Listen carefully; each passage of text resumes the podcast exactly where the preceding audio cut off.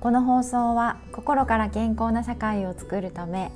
皆様と共に5次元の扉を開き心の免疫力を高めるラジオです。看護師の山崎凛子が心に関するさまざまなお話をお届けしておりますのでどうぞ今日もお付き合いください。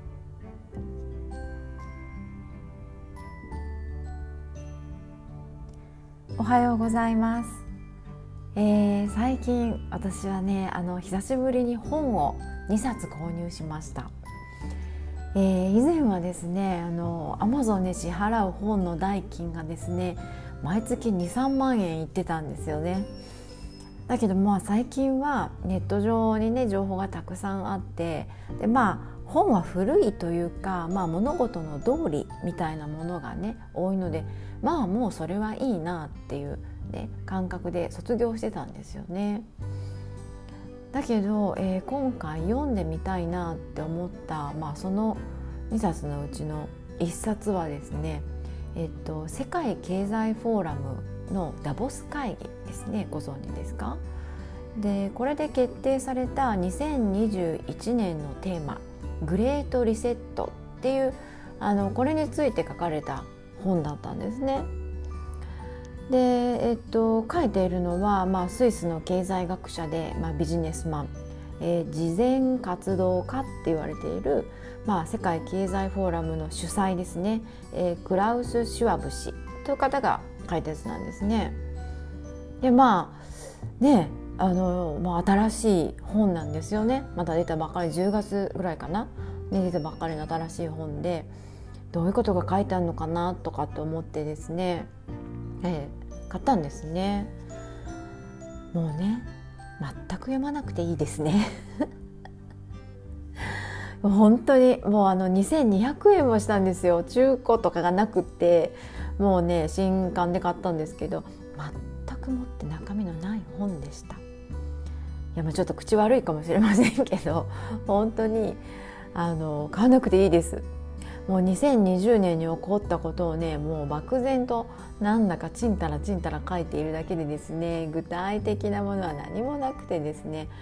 本当なんか何のためにこのこんな本を出したんだろうってなんかその意図みたいなものをやっぱ考えましたね。何か目的がなければ私たちはコミュニケーションもしないし何も行動しないはずですし朝目が覚めても布団から出る必要もないんですよね。何かしらの意図があるからやるわけでねまあね心のどこかで予測はしてたんですけど、まあ、思った通りだなと。あの私たちはその情報が真実に近いものなのかそれとも目くらましなのか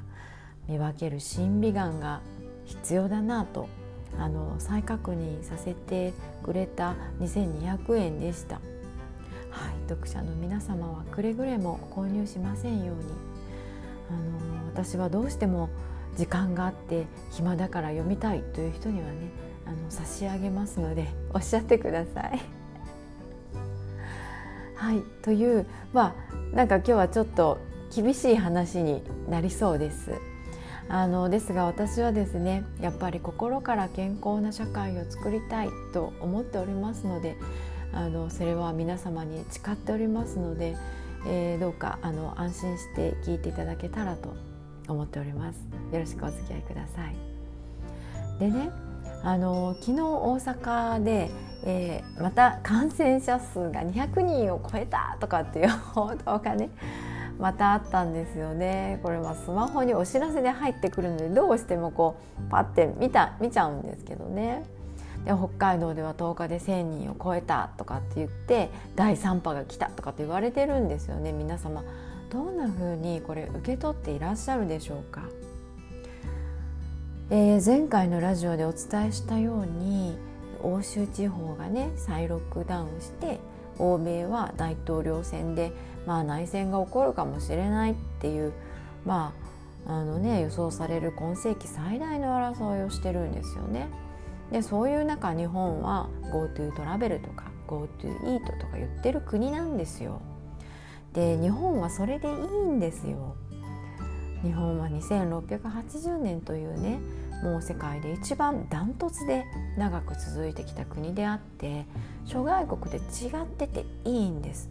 だからこそ新たな道を模索できる立場にいるんですね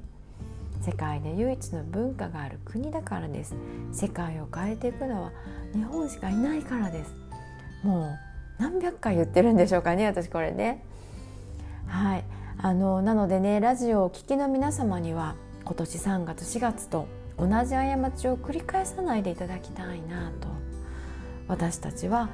どっちの道を選ぶか選択できる立場にいるんです。情報というのは真実ではなくてある意図に従って発信されているものであるというねあのこれを、えっと、再確認していただきたいなって思うんですね。えー、例えば数字っていうのはですねうん非常に分かりやすいんでね相手を説得するための武器として戦略に使われるものなんです。でコンサルをしている人はよく数字を使うでしょう。これは相手を説得するための基本中の基本なんですよ。これも私も教わりました数字を示せと。とにかく何か意見を言った時にはそれは一体いくつなんだと何人なんだとあの聞かれてきました。だけどですねこれ数字って科学でも何でもないんですよ。ものは言いよう数字も使いようなんです。あの嘘とは言いません決して嘘をついているわけではないでしょう。これ嘘だと分かると訴えられちゃうのでね嘘は言いません。だけど表現によってどうにでも見て取れるものなんですよ。アンケートっていうのをね取ったことがない人がまあほとんどだと思います。でビジネスをしている側でしかないですのでそういうのって。統計学を学んでいない私たちにもやっぱもう分かりにくいんですよね。数字の真実ってね。うんだけどどういう人を対象に取ったアンケートなのかっていうことによって結果はまるで違ってくるんですよ逆転するんですよこれ。でそこにもし意図のある質問があった場合ねもうこれ答えも完全にね変わってくるんですよね。でまあ私がいつも言っている前提というものに私たちは非常に気がつきにくいんです。そこに明らかに文字で書かれている言葉ここにどうしてもね意識が持っていかれてしまうんですよね私たちってね。そうなのでまあちょっと分かりやすい例を説明しますとですねうんまあ日本で1位2位って言われている、えー、非常に多くの人が集まっているコミュニティとかありますよね。であの、まあ、ご存知だと思いますがでそこには6万人とか7万人とかすごい数字が上がってるわけなんですよ。でも実際じゃあそういう人たちがそこにいるかっていうとそうじゃないんですね。入ってくる人が多い分そういうところってえ辞めていく人も多いんですよ。例えば1日に10人とか1ヶ月に300人とか多いところはもっとですよね。何かあったら1,000人とか余裕で辞めちゃうんですよ。でもそういう数字は上げてないんですね。わかります？登録した人の累計なんですよ。ね。なのでえー、っとその数字に惑わされてはいけないっていうことなんですよ私たちは。もういいように表現できるっていうことなんですね数字って。はい。もう少しちょっと詳しく入っていきますと、えー、例えばですねうんと北海道で、えー、財政破綻した夕張市ご存知ですよね？でここで、えー、市民病院であのその時に財政破綻した時に院長されていた森田先生。で今は九州の方にいらっしゃいます。私も何度かコンタクトさせていただきました。でね、えーと、この森田先生が、えー、破綻した後の方がお年寄りが元気になって長生きし始めたっていうねもう医療なんていらないっていう医療崩壊という話をねあの TED で発表されてたんですよね。で私もそれを初めて見た時本当に目から鱗だったしそして実際看護師である私はもうこれはもうデータ云々ではなく感覚的にねああなるほどな確かにそうなるだろうなって分かったんですよね。そうそうそうそうだけどねそこにはやっぱりねデータを示さないといけないわけですよそういう場って。で森田先生もね数々のデータを上げていらっしゃいました。だけどこれデータ上げれば上げるほど続きたい人っていくらでも続けるんですよ。例えばね A という病気と B という病気の発症が何パーセント下がったとかねこれ財政破綻してから。って言えばですねいやそりゃ夕張市にはもう中核病院がないのだからまあそういう人たちってみんなよその市の病院に行っているだろうからそんなの正確じゃないって続けるわけですよ。ねえー、例えば救急搬送の数が減ったっていうのも同じですよね。あのねよその病院に行っているわけですからねどうぞそこは正確じゃないって言えるんですよ。で唯一私が確かだなって思えたのは、えー、月ごとの、えー、死亡者数が減ったことだけでした。なぜならね財政破綻してもそこにとどまるくらいの人たちなんで、えー、住所変更とかはしてないわけですよ。で亡くなった数っていうのはその人がえ亡くなった時っていうのはその人が住んでいる、まあ、区役所なり村役場っていうところに死亡診断書が提出されるんでね確かにそのそこにその市に住んでいてその市でえーと、亡くなった人違う病院で亡くなったにしても死亡診断書はその市に出されるわけですよ。住民票のあるところにね。だからそこは確かだなって思ったわけなんですね。そうなんです。あのそうやってデータって本当に見ようによっては真実だし嘘だしっていう風になるわけなんですよね。うん例えばねえー、これ私医療にいるから分かる分野の話をするんですけど、えー、製薬会社が新しく作った治験薬ですね、えー、試験的に、えっと、試す薬ですね。でこれを、えっと、ドクターから患者さんに出してもらってデータを集めるんですけどね。でそのデータがこうだったっていうなんかすごいだろうみたいな 結果を出して売るんですけどね。まあその治験薬のデータっていうのもね、えっと、結果を書いているのは、まあ、そのドクターに売りたい会社なので、まあ嘘だとは言わないんですが、まあ、物は書きようだってことなんですよ。あの例えばその薬をねドクターが患者さんに渡す時ですねどういう言葉をかけるかあるいはどういうその患者さんがどういう状況で渡すかによってその薬の効果っていうのは大幅に変わってくるんですよね。あのそれはうんと患者さんとドクターの関係が悪ければですねどんなに薬を出してもですね大して効かないんですよね。逆にそれほど効果のない薬でも患者さんとドクターの関係性が良かったりドクターの言い方がうまかったりとかタイミングが良ければ結果は大幅に変わってくるんですよね。そう人間にはプラシーボという効果が45%くらいあるってことがもうこれ分かってるんですね。でこれもまた実験結果なんですけどね ぐるぐるぐるぐるこれどこまでいくんでしょうね。まあでまあこれちょっと余談かもしれませんが、えー、私が病棟で働いている時ですね、えー、消灯前に眠剤ね寝る薬ですねそれを患者さんに渡しに行ってでもその患者さんがトイレに行ったりとか面会があったりとかあそういうのでいなかったっていう理由でね、まあ、消灯台の上にちんと薬を置いてくるっていうナースがいたんですよね。で私そういうナースにはですねもう一回やり直してもらってたんです。なぜかというとねやっぱり私たち看護師がその患者さんにどのような言葉をかけるかによってねその薬の効果は本当にね良くも悪くもなるからなんですよ。で私たちはやっぱりよく眠ってほしいと思うわけです。体力を蓄えてほしい、えーと、細胞を活性化させてほしいっていうのがあるのでやっぱ睡眠ってとっても大事なんですね。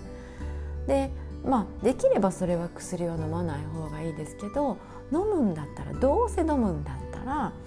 やっぱりただ置いてあるのを飲むんじゃなくって私たちがあのどんな言葉かけをするかによって、ね、効果が変わってくるんだからその渡し方っていうところをねあの簡単にこうなんかこうやり捨てないでほしいっていうかね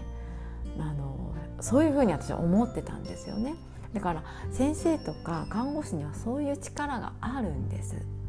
医療者は基本あのその患者さんのために言葉を使ってるって信じたいんですけど、まあ、でも製薬会社は患者さんに関わらないんでそれよりも優先したいことがあるわけです。想像つきますよね。うん、なんか、まあ、はっきり言いませんがほにゃらら成績とかねほにゃららの業績とかねまあねそういうのがあるわけですよ。もうねそういうところもやっぱ見えないんですよね患者さんってね。まあ、もしかしたら医療者も見えてないかもしれませんね。でまあそういうものをすっ飛ばして本当に薬の効果だけをデータにできたとしてもですねまあそれはわずか55%程度の結果であり、えー、正確な数字を導き出すことなんてそもそも不可能だっていうことが分かってくると思うんですね。でそれはもう薬に限らずありとあらゆること世の中の数字っていうのがありとあらゆるものがそうです。検査結果もそうです。